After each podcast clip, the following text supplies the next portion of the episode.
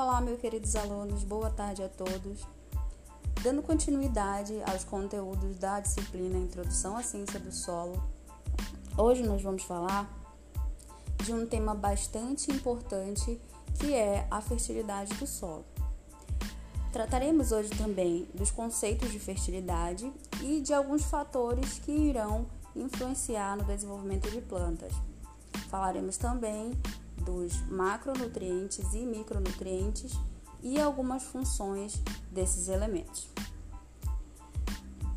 A fertilidade do solo, como já foi dito, é aquela habilidade do solo fornecer nutrientes às plantas.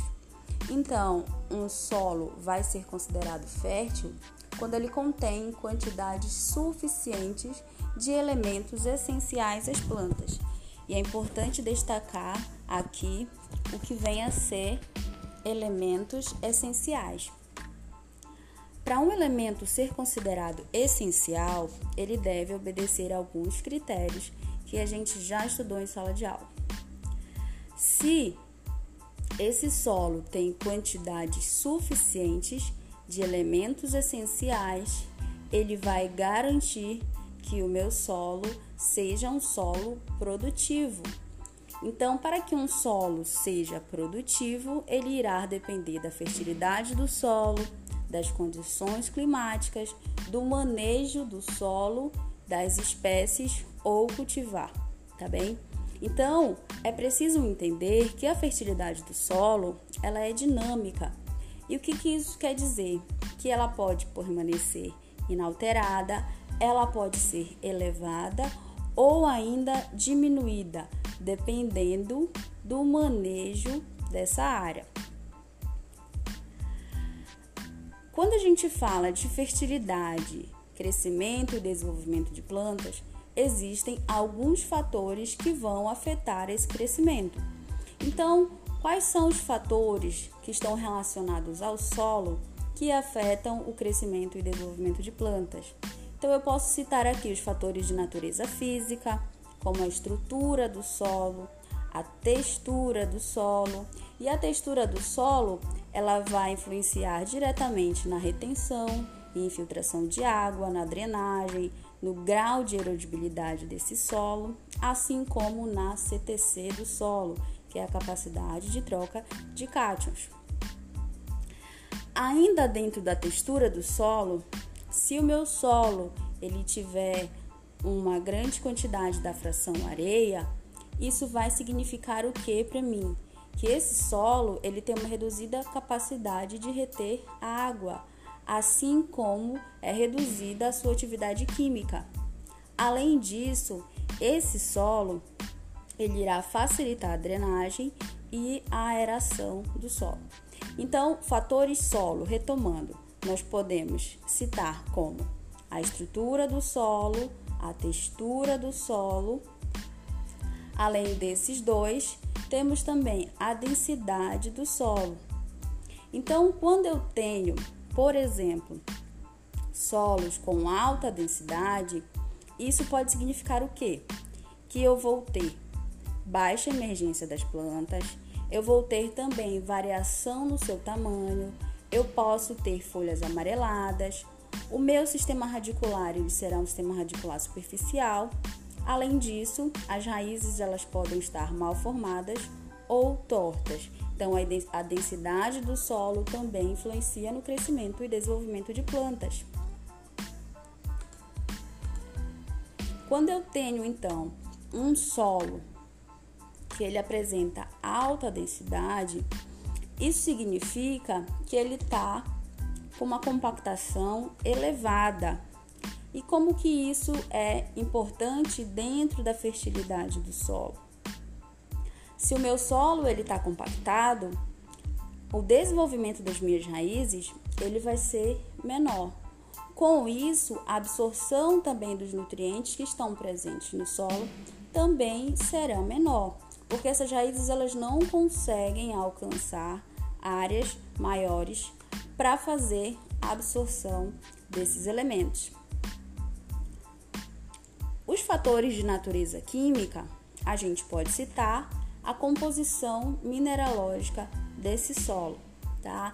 Então, solos onde tem grande quantidade de cálcio, de potássio ou ainda de fósforo ou pequenas quantidades. Então, dependendo da composição mineralógica desse solo, eu vou é, permitir um melhor ou pior desenvolvimento de plantas. O teor de matéria orgânica no solo também irá influenciar no desenvolvimento dessas plantas. Vocês sabem que a matéria orgânica ela apresenta uma grande quantidade de cargas elétricas em sua superfície. E isso faz com que esses elementos que estão presentes no solo eles possam ficar absorvidos a essas, a essas cargas elétricas que estão presentes na matéria orgânica. Dessa forma, esses elementos eles não serão lixiviados, eles não serão lavados quando esse solo for submetido à irrigação ou também à água oriunda de chuva. Agora, quais são os fatores que estão relacionados com a planta que influem no desenvolvimento delas?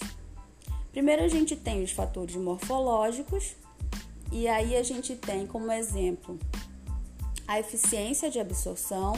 Essa eficiência de absorção, ela vai depender do sistema radicular dessa planta, da relação entre raízes e a parte aérea, se esse sistema radicular é extenso e também da colonização das raízes.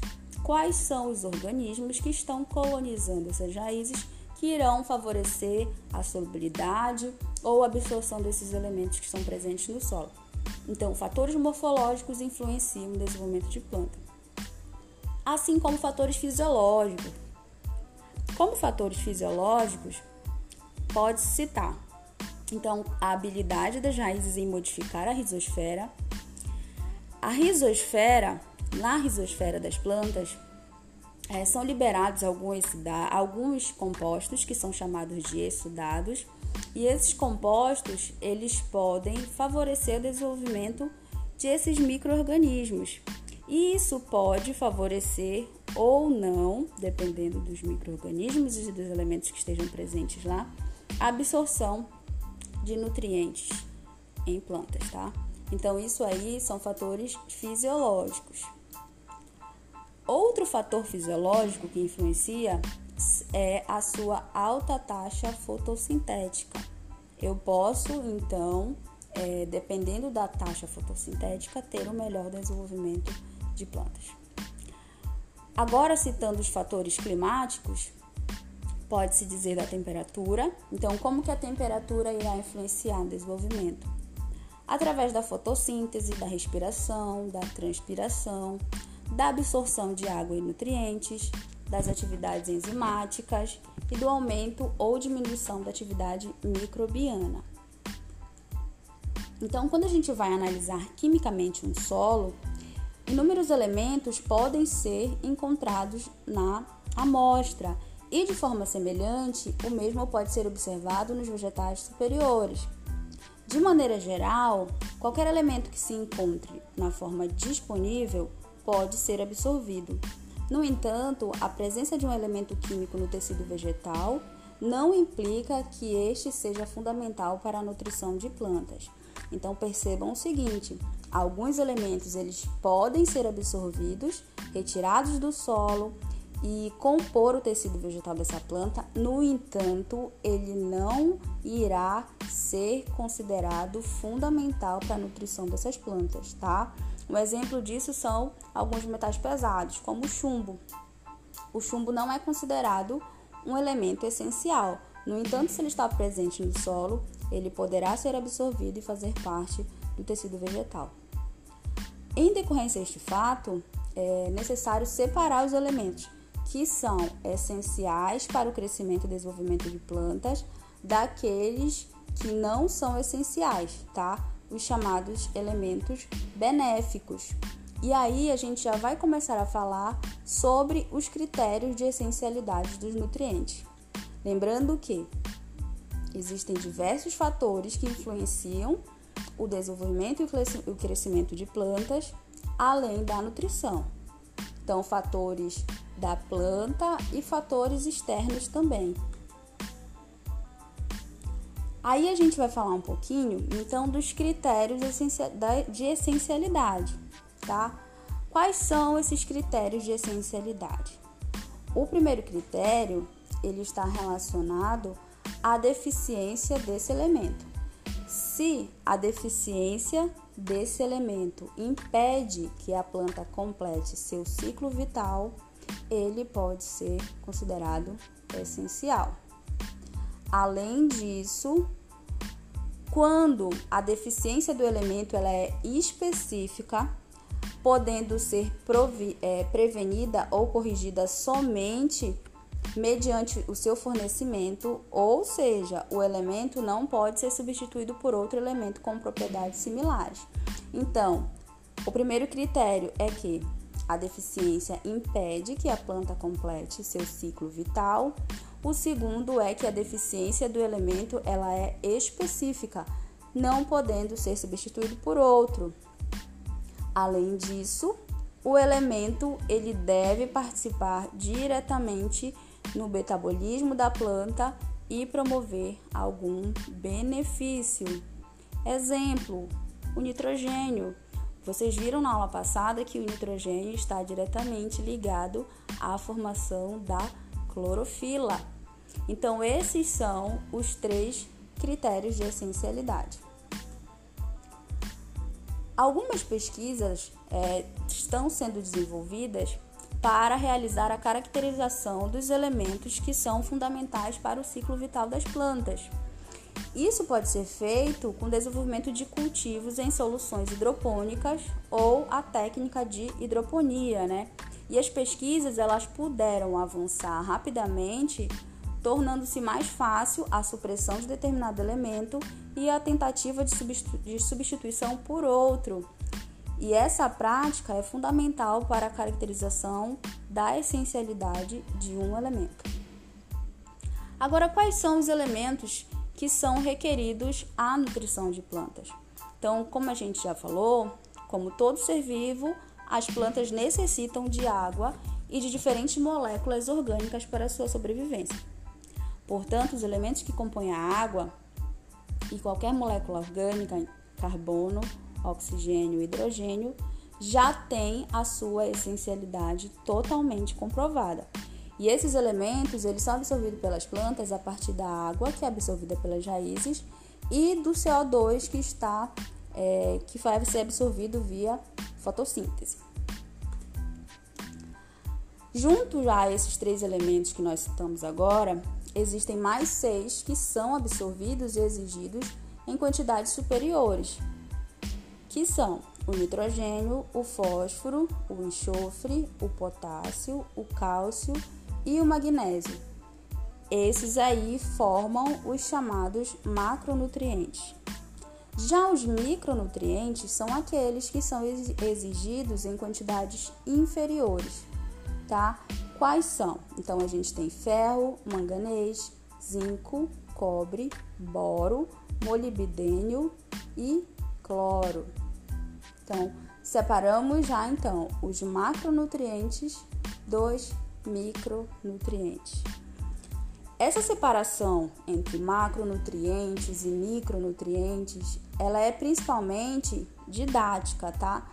Por quê? Porque essa separação quantitativa, ela pode variar entre as diferentes espécies.